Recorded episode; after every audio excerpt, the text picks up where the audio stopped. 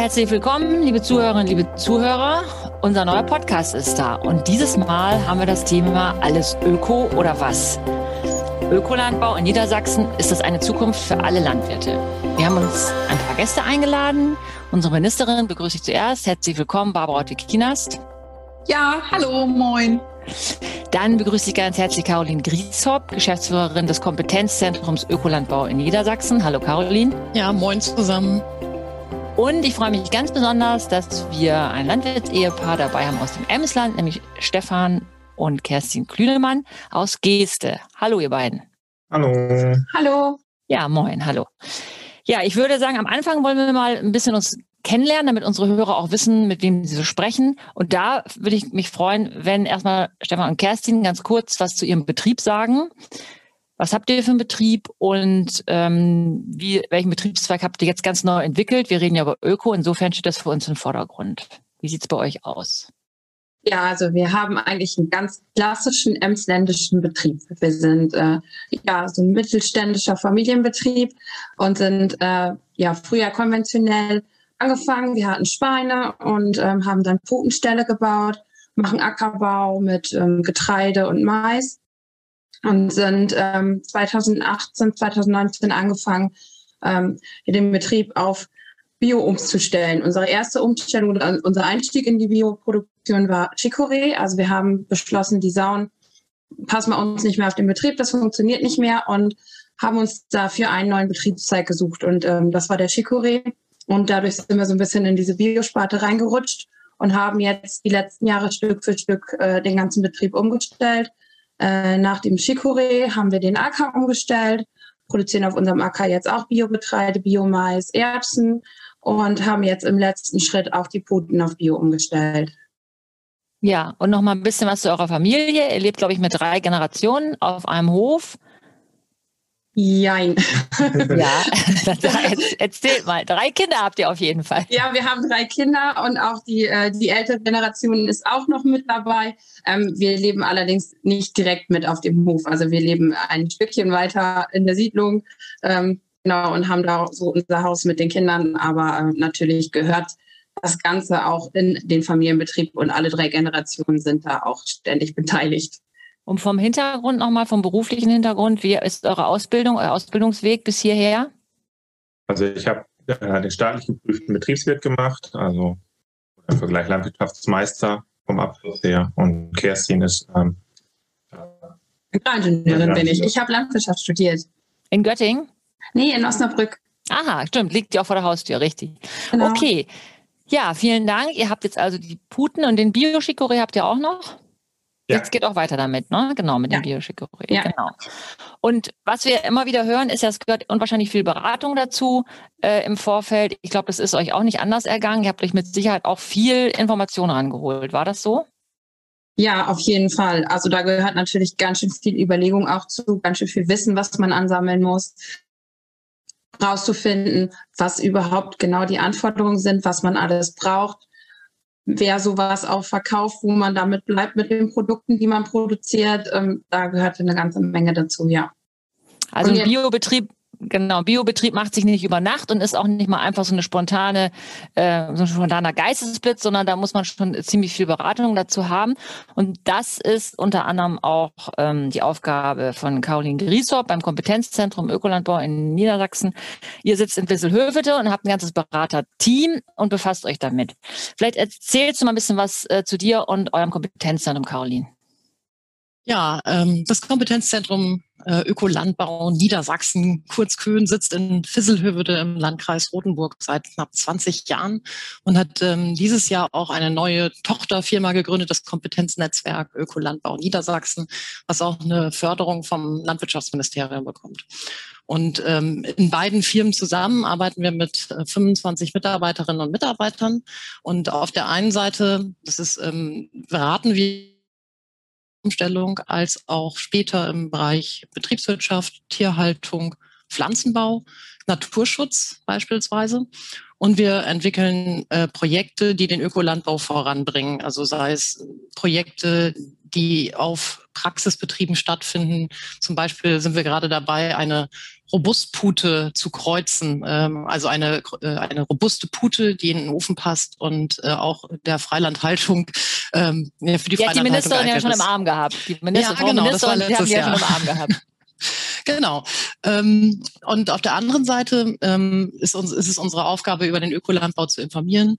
Das machen wir mit Zahlen, Daten, Fakten und ähm, ja, bereiten diese auf zu Grafiken, Statistiken und freuen uns, wenn sich die Öffentlichkeit daran erfreut. Also könnt ihr über einen relativ langen Zeitraum sehen, wie der Ökolandbau sich entwickelt in Niedersachsen.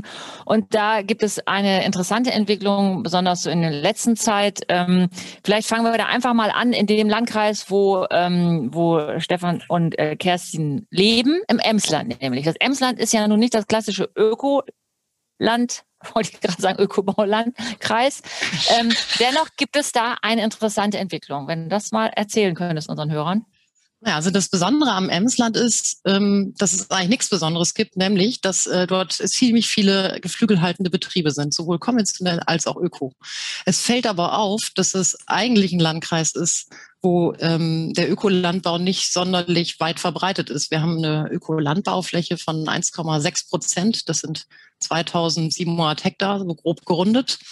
Und ähm, aber es ist ja auch klar, dass dort ähm, wo der Produktionsschwerpunkt liegt, das dann auch in die Richtung umgestellt wird. Heißt, war ich vorher ein konventioneller ähm, Legehennenbetrieb, werde ich auch wahrscheinlich im Bio-Legehennenbetrieb sein.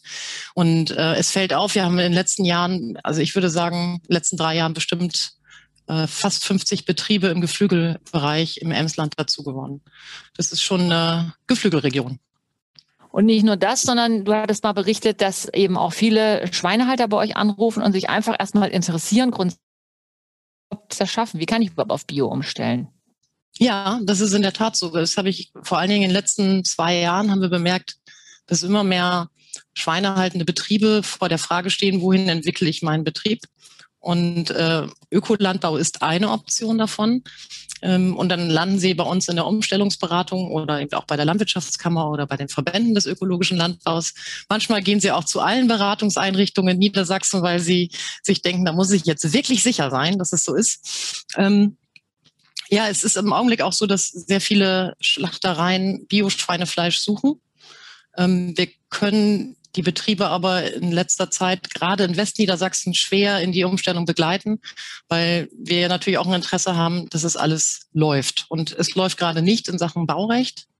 Ähm, die Betriebe haben ein Problem, einen Bauantrag zu stellen, weil wenn ich äh, ein, mein, mein Stall verändere, muss ich eine Wand einreißen beispielsweise. Und dafür muss ich beim Landkreis einen Bauantrag stellen, der im Allgemeinen nicht genehmigt wird, ähm, weil im Grunde genommen schon zu viele Tiere in dem Landkreis leben und äh, die da auch eine Regelung, Reglementierung einbauen. Jetzt gibt es äh, ab Herbst vermutlich eine neue TH Luft, die, ähm, die da vielleicht, Müssen wir vielleicht noch, mal gleich erklären. Also ja. wenn wir mit solchen Fachbegriffen TH Luft und so, da kann unsere Hörer jetzt nicht unbedingt ähm, was mit anfangen. Vielleicht, wenn du das einfach noch mal sagst, um was es da eigentlich geht, wie viele Emissionen überhaupt in die Luft abgegeben werden dürfen, oder? Ja, ist genau, darum geht es. Das heißt technische Anleitung Luft und äh, die regelt im Grunde genommen, wie viele Emissionen ein Stall ähm, ja, aussenden darf. Und genau. ähm, das ist im Augenblick das Problem. Wenn ihr einen Biostall ähm, baut, dann öffnet ihr die Tore und somit kommen die Emissionen raus in die Luft. Und der Abstand zu Wald und zu Wohngebiet ist nicht äh, weit genug oder es ist nicht genügend Platz im Landkreis, um das ähm, im, im Gleichgewicht zu halten. Und äh, dadurch wird oft eine Baugenehmigung versagt. Ähm, Gut, dann merken wir jetzt eigentlich im Prinzip schon jetzt mit den Ausführungen, an welche Grenzen die Landwirte stoßen und was auch sozusagen mit der Gesellschaft, was die Gesellschaft ähm, sich vorstellt, dass eben alle Tiere Außenklimastall haben, auf Stroh laufen und so, hat eben auch sozusagen eine, eine Genehmigungsfolge. Da kommen wir gleich nochmal wieder zu Familie Klünemann. Die hat auch da einiges bestimmt dazu zu sagen, weil die auch ja äh, einen Außenklimastall haben, beziehungsweise, ich weiß nicht, es nennt sich bei euch, glaube ich, anders beim Putenbereich, aber ähm, davor würde ich aber ganz gerne noch mal ähm, auf die Herausforderung beziehungsweise auf die Pläne ähm, der Landesregierung eingehen. Denn äh, Frau Otikinas hat sich ja für ähm, ihre Zeit im Ministerium jetzt einen, einen Plan sozusagen gemacht, dass sie möchte, wie der oder Ökoland. Frau Otikinas, wo soll der Ökolandbau 2030 sein? Ja, also ähm, Wunsch und Wirklichkeit ähm, passen nicht immer zueinander. Als ich ins Amt kam, gab es ja schon ganz viele ähm, tolle Ideen rund um den Ökolandbau. Das Köhn hat ja jährlich die Aktionstage Ökolandbau und versucht mit Aktionen wirklich das Thema in die Menge zu streuen, Märkte zu erschließen, Außerhausverpflegung ähm, mit Ökolandbau ähm, thematisch zu besetzen. Da laufen ganz viele, viele kluge und gute Dinge. Aber wir in Niedersachsen kommen mit kleinen, kleinen Schritten im Bundesvergleich nach vorne, was den Ökolandbau angeht. Die Zahlen hat ähm, Frau Griesrup sicherlich auch gleich parat.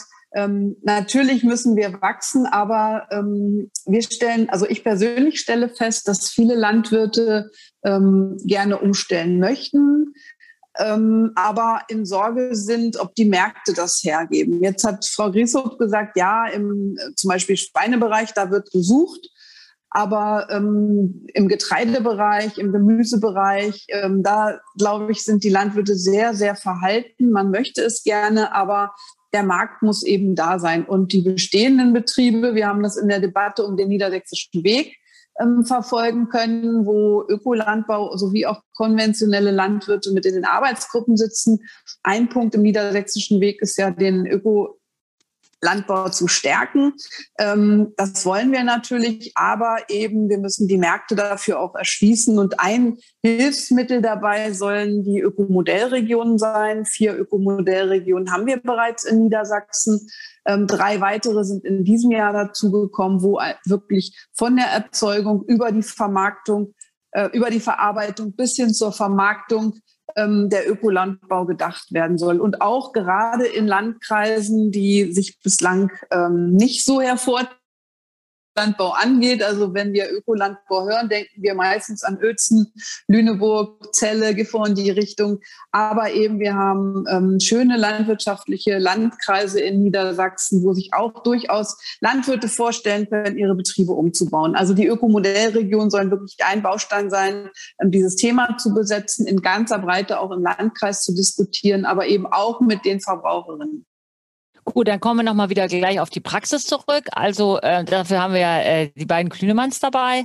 Ähm, wie haben die das so erlebt? Ich meine, das eine ist ja die politische, der politische Wunsch und dass man da versucht zu begleiten. Und das andere ist wirklich, also äh, wie habt ihr das, wie ist euch das gelungen, wirklich umzustellen? Ähm, Caroline Griesrup hatte das auch mit der Baugenehmigung angesprochen.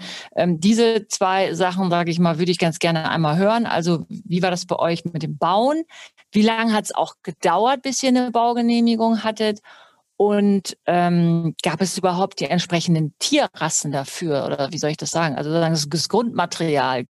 Also Tierrassen ähm, war jetzt grundsätzlich kein Problem. Ähm, da gibt es Brütereien, die äh, eine genaue passende Pute ja schon produzieren, die extra für den Auslauf und für die äh, Bioproduktion gezüchtet worden ist ist die Auburn-Pute und ähm, die ähm, ja, ist etwas robuster gezüchtet, ist nicht so frohwüchsig und äh, deswegen ja kleiner. Und dementsprechend ist das nicht ähm, das Problem, das es bei dem, im Putenbereich gibt, so gibt es Rassen.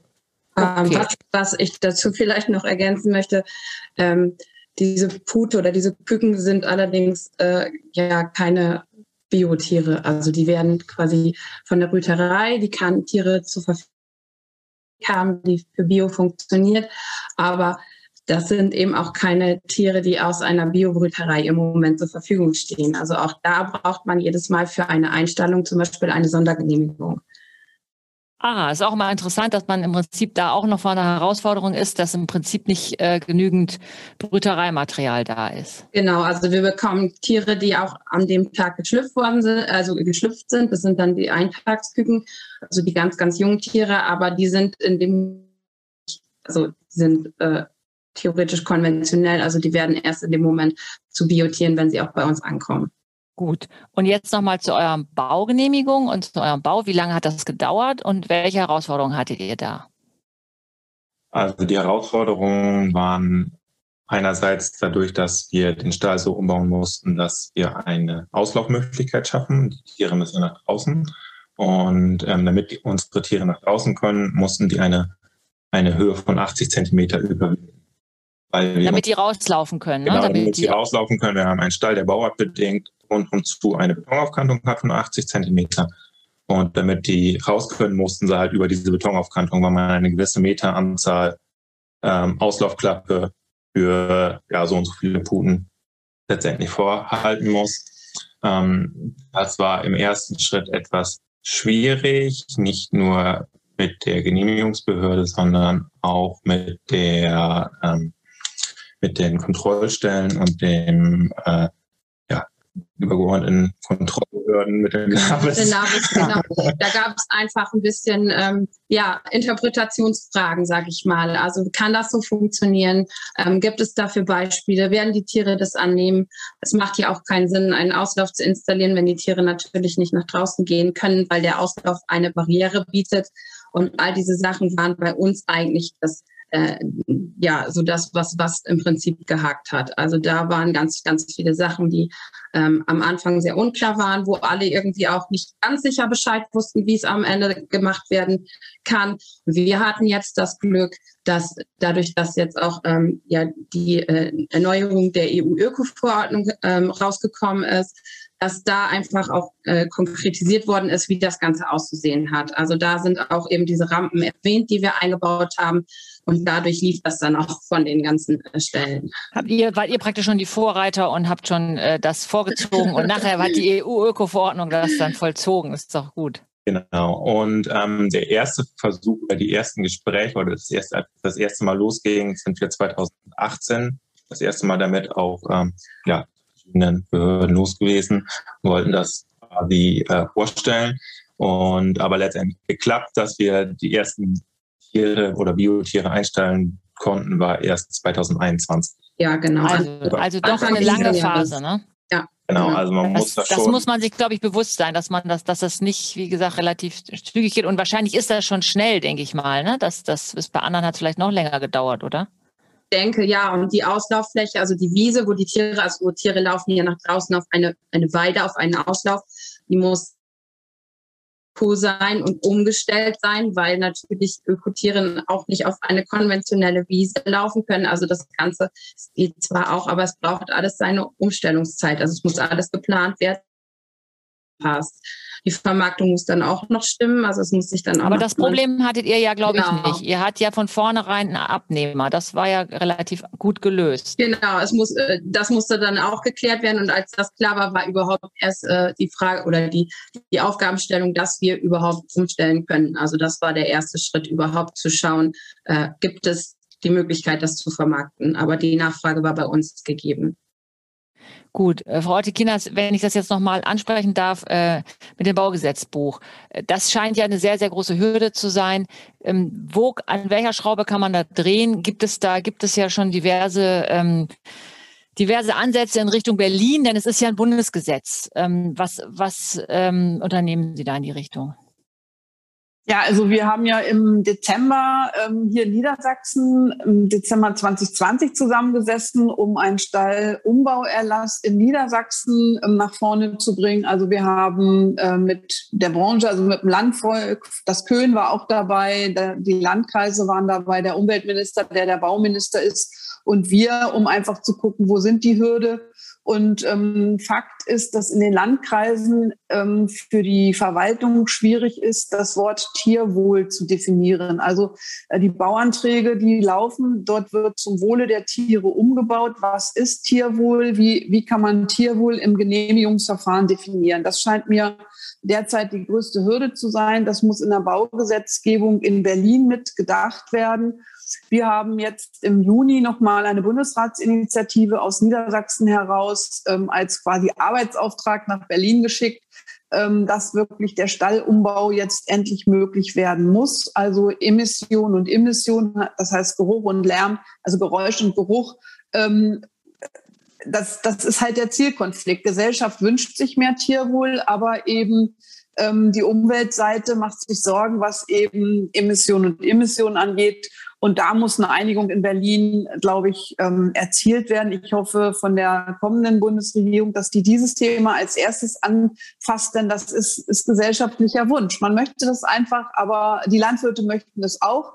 Haben wir ja eben von den beiden ähm, aber es ist schlicht und einfach nicht möglich. Also das ist in meinen Augen das Wichtigste in Berlin, dass das als erstes angefasst wird. Nach Borchert äh, muss der Umbau möglich sein. Landwirte wollen investieren und ähm, können nicht, weil die Bremse seit Jahren angezogen ist. Glaub, Mich würde noch mal ja. interessieren Richtung Frau Grieshoff. Wir stellen ja in Niedersachsen fest, dass seit fünf Jahren der Trend ähm, gefühlt ungebremst ist. Also die Zahlen bei uns in Niedersachsen steigen ja auch. Also wir liegen ja zurzeit bei 5,2 Prozent. Unser Ziel, was wir im niedersächsischen Weg festgelegt haben, sind ja 10 Prozent in 2025. Das sind nur noch vier Jahre. Und die Frage, Frau Grieshoff, sind es mehr die Ackerbauern, die umstellen oder sind es, sind, kommen doch jetzt inzwischen auch immer mehr Tierhalter, die umstellungswillig sind? Also zu 2021 kann ich da gerade so noch nichts sagen, aber 2020 ähm, haben wir äh, eine Mischung festgestellt und zwar auf der einen Seite Ackerbau in den Ackerbauregionen und äh, Tierhalter in den tierhaltenden Regionen.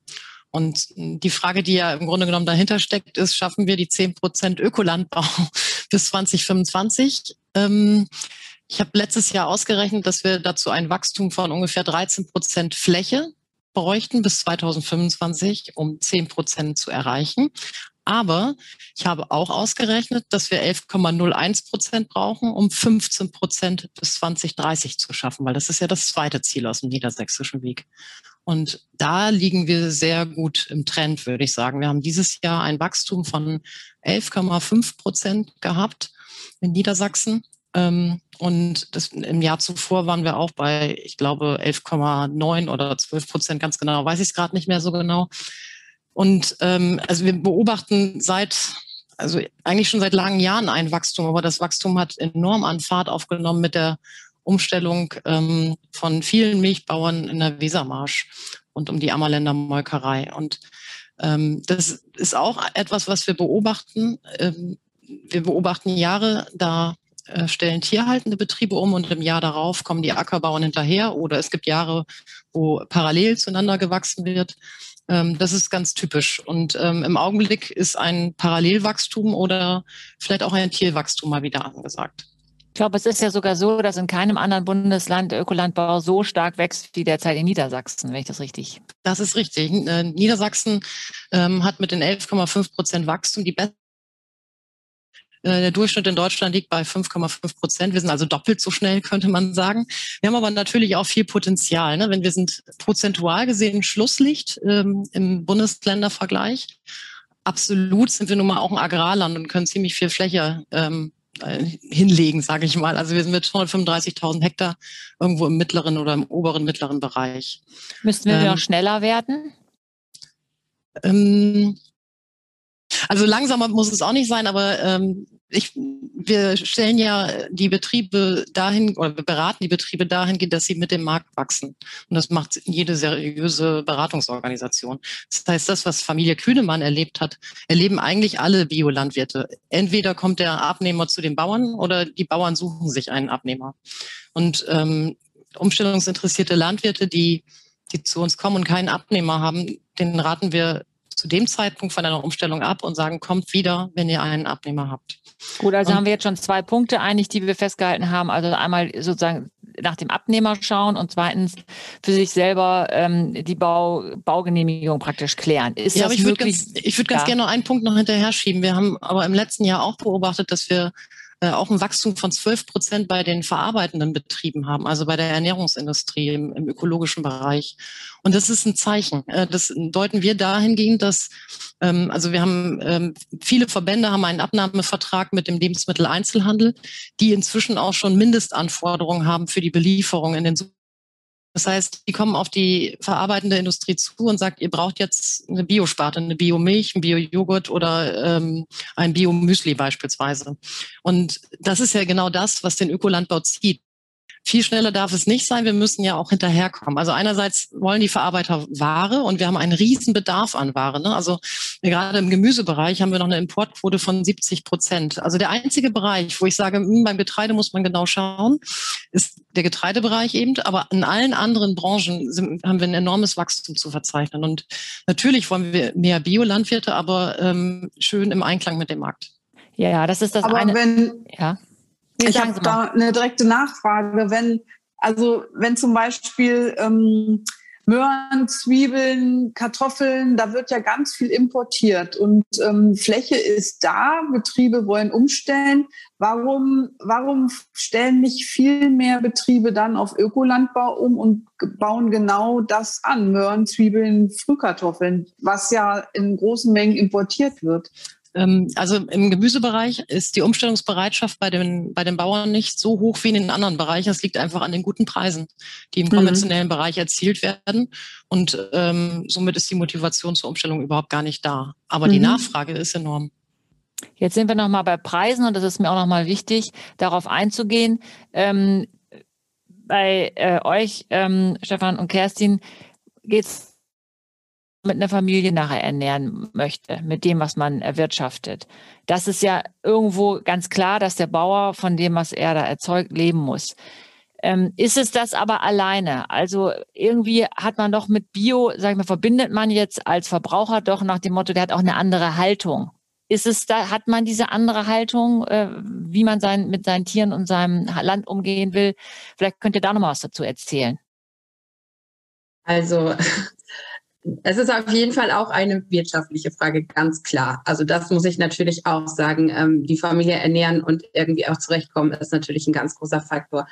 Aber ähm, es geht natürlich auch um ja auch Freude an seiner Arbeit zu haben und auch äh, ja die Möglichkeit zu haben, so zu ähm, gerne möchte und wie es einem entspricht und nicht nur gezwungen zu sein, immer nur weiter zu wachsen und immer nur ja, Masse zu produzieren und ähm, ja, diese, dieses Rennen, um, um dieses Wachstum mitzumachen. Also das war für uns ein ganz wichtiger Faktor, dass wir einfach auch nicht mehr immer nur größer werden wollten. Das war bei uns, äh, uns ganz, ganz wichtig. Und ähm, wir merken jetzt auch, dass wir viel äh, mehr Möglichkeiten haben, dass die Perspektiven wieder viel, viel größer werden, was man alles auch äh, ja, äh, gestalten kann. Ähm, das ist natürlich ein ganz großer Faktor. Und ähm, auch ja das gesellschaftliche Ansehen, überhaupt der Stand in, in, in, der Gesellschaft, im Leben.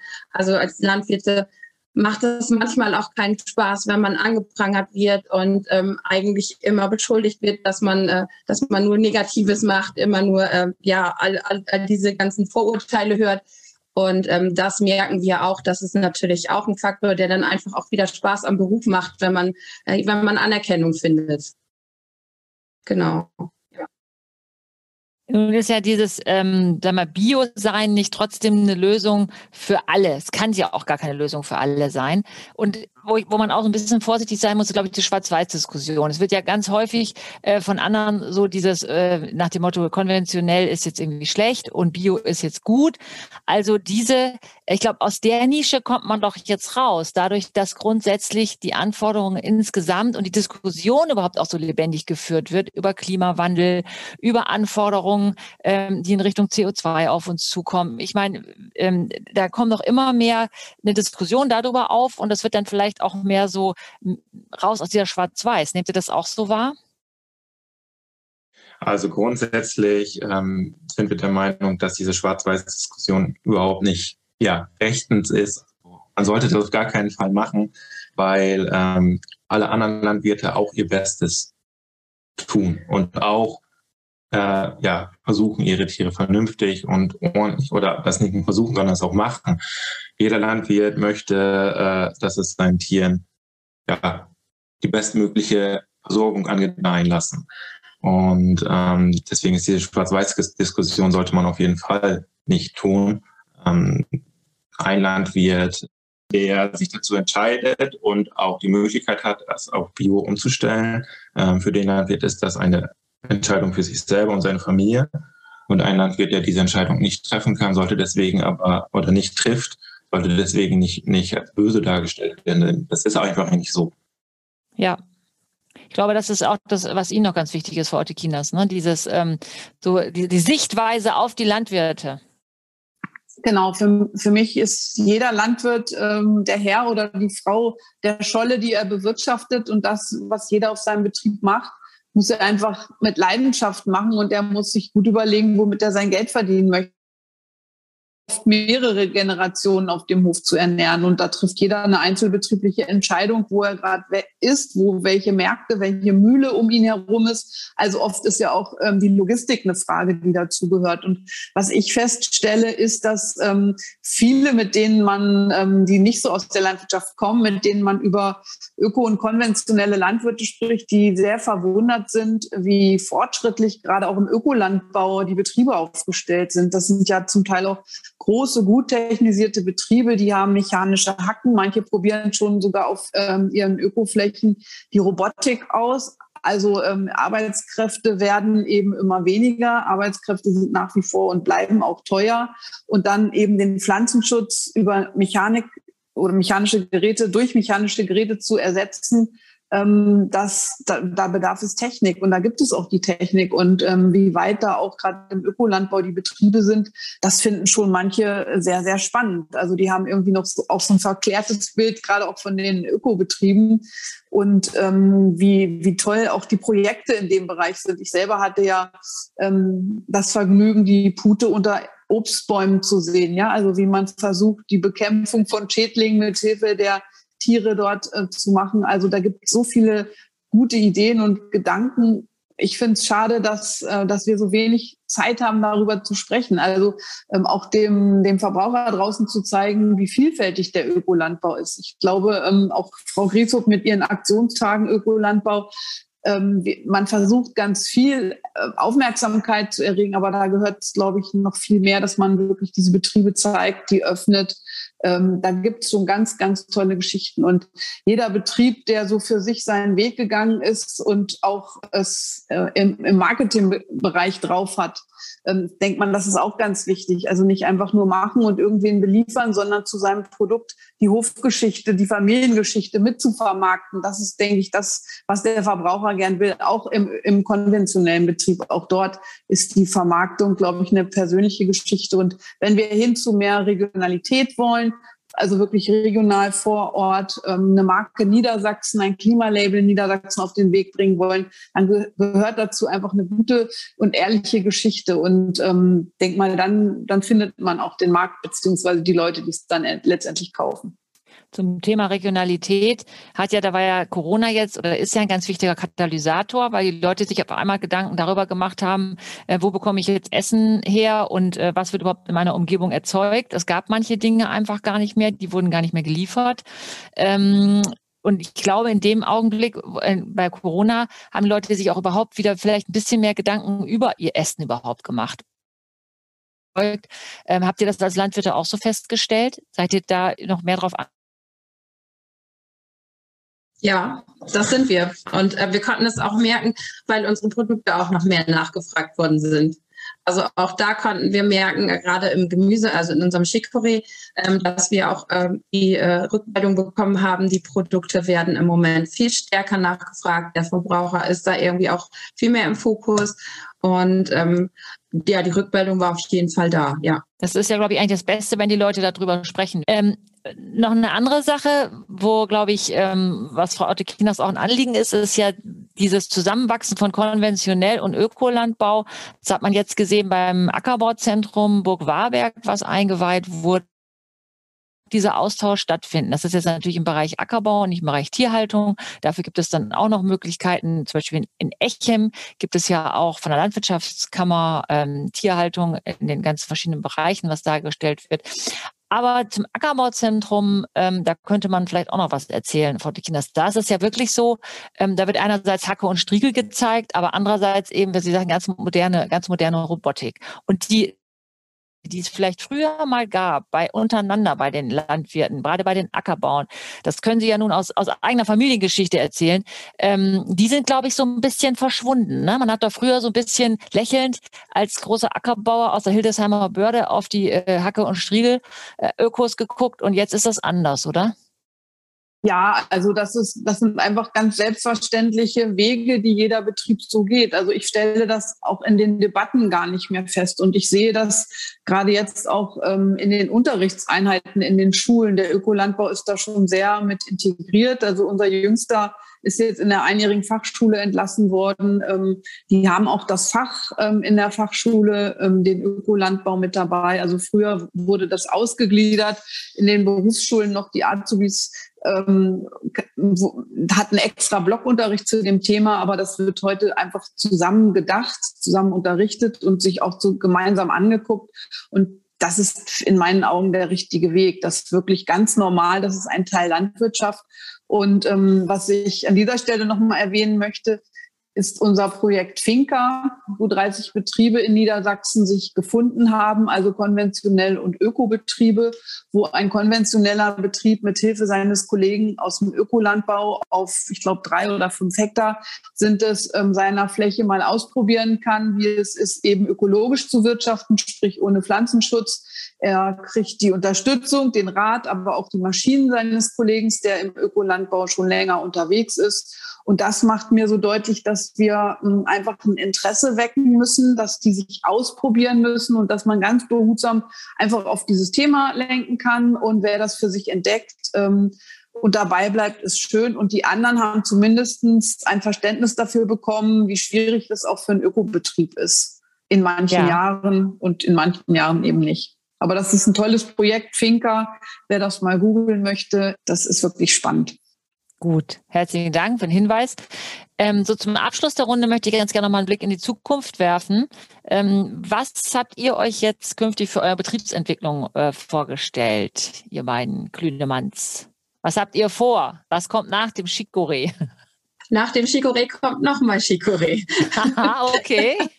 Was für einer? Wir sind gerade dabei, ähm, unsere Produktion äh, zu erweitern. Wir äh, bauen eine komplett neue Chicorée-Produktionshalle. Also die Nachfrage ist gigantisch. Der Chicorée funktioniert wunderbar und ähm, deswegen können wir jetzt gerade, wir sind gerade wieder in dem ganzen Verfahren mit Genehmigungsstellung und das Ganze, was jetzt so losläuft. Und ähm, wir hoffen, dass wir dieses Jahr noch losstarten können und äh, im Chicorée deutlich ausbauen. Genau. Der Chicorée braucht auch keinen Auslauf und nee. keine Rampe. Das nee, ist schon mal der, gut. Er macht auch keine Geruchsemissionen. Das macht das Ganze ein bisschen einfacher. Das ist so. Und auf dem AK sind wir auch ähm, sehr experimentierfreudig. Da werden wir die nächsten Jahre auch noch einiges ausprobieren wollen. Ähm, wir werden auf jeden Fall noch verschiedene Leguminosen ausprobieren, auch andere Getreidesorten, die hier nicht so üblich sind. Und äh, ja, eventuell, wenn es funktioniert, werden wir auch noch mal am Gemüse was weitermachen. Also das wissen wir aber noch nicht genau, was da kommt. Und habt ihr beide so Schwerpunkte? Ist das irgendwie so mehr dein Steckenpferd jetzt das Gemüse oder wie habt, habt ihr das so aufgeteilt oder macht ihr bei, alle beide alles gerne? Also wir machen das eigentlich beide zusammen alles. Ähm, die Hauptarbeit im Betrieb mache vielleicht mehr ich und mache dann mehr die Hauptarbeit in der Organisation teilweise. Ähm, aber eigentlich könnten wir uns gegenseitig austauschen. jeder, jeder weiß, äh, was der andere tut über den Tag. Super. So soll es sein. Dann würde mich jetzt noch mein Lieblingsrezept interessieren. Chicory und Pute zusammen zubereitet. Habt ihr geht, oder geht doch, ne?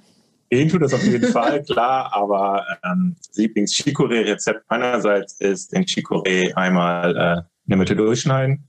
Dann, dann das, sieht das von innen aus ähnlich wie ein Kohlkopf, der hat so einen kleinen Kern.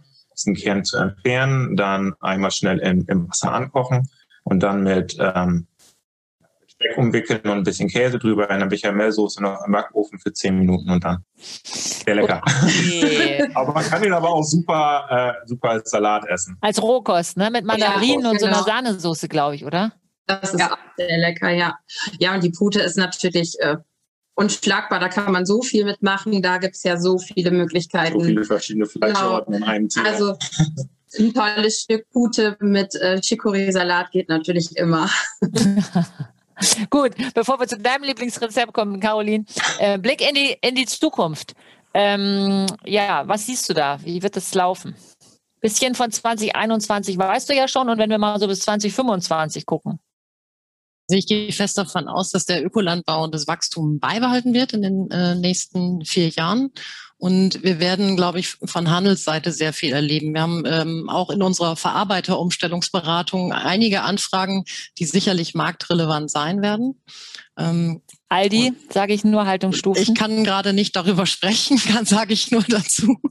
Ähm, aber ähm, ich, ich, erwarte, dass das Wachstum ähm, weiter nach oben geht. Ähm, dass, ähm, wir werden sicherlich ähm, ähm, nochmal ähm, genau schauen müssen, in welchen Bereichen gewachsen wird. Ähm, aber der Ökolandbau wird eine größere Rolle in Zukunft spielen. Definitiv wird er nicht bei 100 Prozent sein in den nächsten äh, 50 Jahren. Das ist auch nicht das, was, äh, was jetzt irgendwie ich persönlich da anstrebe. Ähm, ist es aber dann mehr so, dass es so selbstverständlicher wird, sag ich mal, dass es rauskommt aus dieser ähm, ja, Dornröschen-Fraktion, sondern dass jeder Landwirt so ein bisschen Öko sein will? Muss jeder, will, jeder muss. Landwirt so ein bisschen Öko sein will, das funktioniert leider nicht, ne? weil der Ökolandbau äh, ein, ja auch eine gesetzliche Grundlage hat, eben die ÖEG-Öko-Verordnung. Und entweder bin ich Biolandwirt oder ich bin es eben nicht. Was okay. definitiv, definitiv klar ist, ist durch äh, die ganzen Aktionspläne auf Europa-, Bundes- und äh, Landesebene ähm, deutlich wird, dass die Landwirtschaft insgesamt sich viel mehr ökologisieren wird. Das halte ich für ein gutes Zeichen, weil das natürlich auch für den Ökolandbau gut ist, denn darüber generieren wir eine gewisse Nähe ähm, zu den Landwirten, die umstellen. Der, der Schritt ist nicht mehr so groß, äh, loszulegen. Und darüber genau. freue ich mich sehr. Selbstverständlicher wird es. Ja, Frau Tekinas, zum Abschluss zu Ihnen. Was wünschen Sie sich denn in Zukunft vom Ökolandbau und wo sehen Sie Ihr größtes Ziel in den nächsten fünf Jahren? Also ich wünsche mir einfach weiter so ein rasantes Wachstum von 11,5 Prozent pro Jahr. Dann sind wir, glaube ich, ähm, richtig gut unterwegs. Ähm, ich muss natürlich mit allen weiter im Gespräch bleiben, also mit, mit den Landwirten sowieso, aber auch mit der Verarbeiterschiene und letztendlich einfach viel mehr darüber sprechen, warum der Wert eines Lebensmittels aus dem Ökobereich ein anderer sein muss als der aus dem konventionellen Bereich. Also tue Gutes und rede darüber. Das wird auch mein Job als Politikerin sein für ähm, alle Menschen rund um den Ökolandbau. Ähm, und da darf man eben nicht nur an die Landwirte denken, sondern auch an die Verarbeiter. Also, also alles drumherum muss nach vorne gebracht werden. Und da ist noch ein ganz gutes Stück Arbeit und das erfordert vieler, vieler Gespräche, aber auch noch eine andere Gesetzgebung. Wenn wir im Tierbereich weiterkommen wollen, dann brauchen wir auf Bundesebene auch ähm, ein anderes Gesetz, damit unsere Landwirte eben nicht mehr auf der Bremse stehen. Ja, vielen Dank. Ich glaube, nach vorne gebracht ist so das richtige Stichwort. Und ich darf mich ganz, ganz herzlich bedanken für alle Mitwirkenden und an diesem ganz tollen ML-Podcast zum Thema Alles Öko oder was. Ich hoffe, das ist wieder eine spannende Folge für alle, die zugehört haben und wünsche allen noch viel Spaß damit. Tschüss. Tschüss. Tschüss. Tschüss.